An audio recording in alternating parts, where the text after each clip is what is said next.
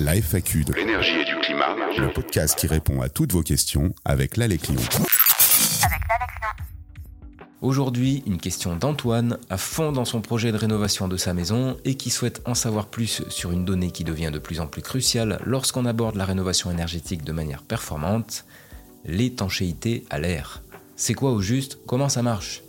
Alors Antoine, contrairement à une idée de confinement ou d'emprisonnement, il s'agit de maîtriser les flux d'air volontaires liés à la ventilation, tout en limitant les flux incontrôlés et non souhaités.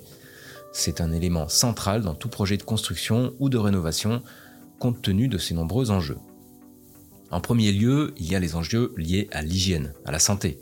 En effet, l'étanchéité à l'air d'un logement joue un rôle crucial dans la qualité de l'air intérieur, qui, selon l'Observatoire de la qualité de l'air, peut être jusqu'à 10 fois plus pollué que l'air extérieur. Selon l'ADEME, nous passons environ 80% de notre temps dans des lieux clos, en particulier notre logement. La qualité de l'air y est dégradée par nos activités comme la cuisine, le ménage, les bougies, le tabac ou autres encens, etc. Mais également par nos équipements, le chauffage, la ventilation, ainsi que par les matériaux de construction. En effet, les fuites d'air en traversant l'enveloppe du bâtiment peuvent introduire des polluants tels que les COV, euh, composés organiques volatiles, ou les formaldéhydes, qui impactent la santé.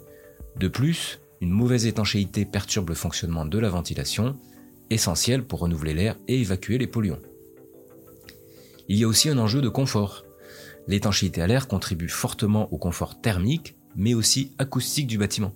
Elle évite la propagation des ondes sonores et garantit l'efficacité de l'isolation thermique. Une paroi non étanche peut entraîner des pertes de chaleur, des courants d'air froid, et des sensations de parois froides, nuisantes au confort. L'étanchéité à l'air participe donc au bon fonctionnement de l'isolation. Une paroi étanche à l'air, c'est du chauffage qui reste et du froid qui n'entre pas.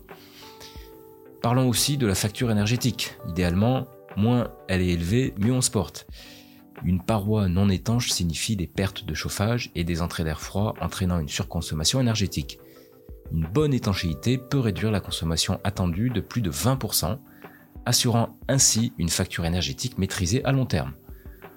Enfin, il y a la conservation du bâti qui entre en jeu. L'étanchéité à l'air est cruciale pour la pérennité du bâti. En effet, quand l'air chaud et humide s'échappe par les fuites, il devient froid et lorsque la vapeur d'eau condense et passe au stade liquide, c'est ce qu'on appelle le point de rosée, alors cela peut entraîner des moisissures et de l'oxydation. Un logement étanche à l'air réduit considérablement ces risques de pathologie. Antoine, sachez aussi que dans le cas spécifique du bâti ancien, il est essentiel de distinguer étanchéité à l'air et à la vapeur d'eau. Dans le cas du bâti ancien, hein, en pierre, en pisé ou en béton de mâche fer par exemple, l'utilisation de matériaux adaptés et donc posés par des professionnels compétents est nécessaire pour maintenir la perméabilité à la vapeur d'eau tout en étant étanche à l'air.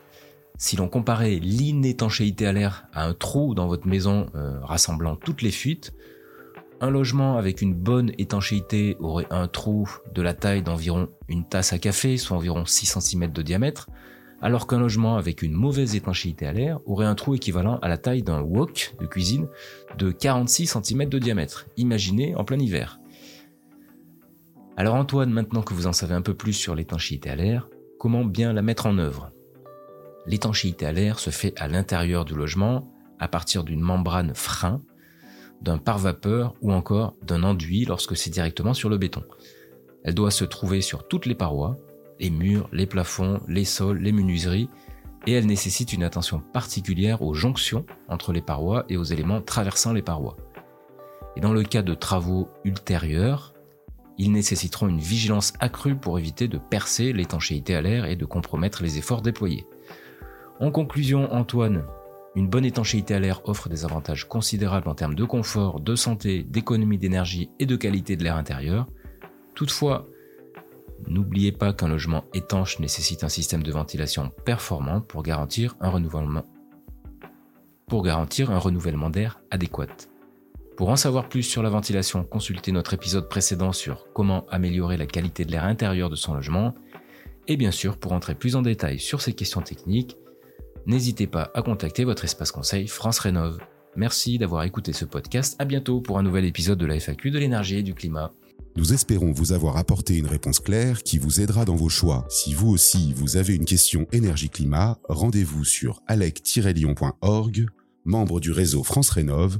Nos conseillers vous informent, vous orientent, vous conseillent et vous accompagnent.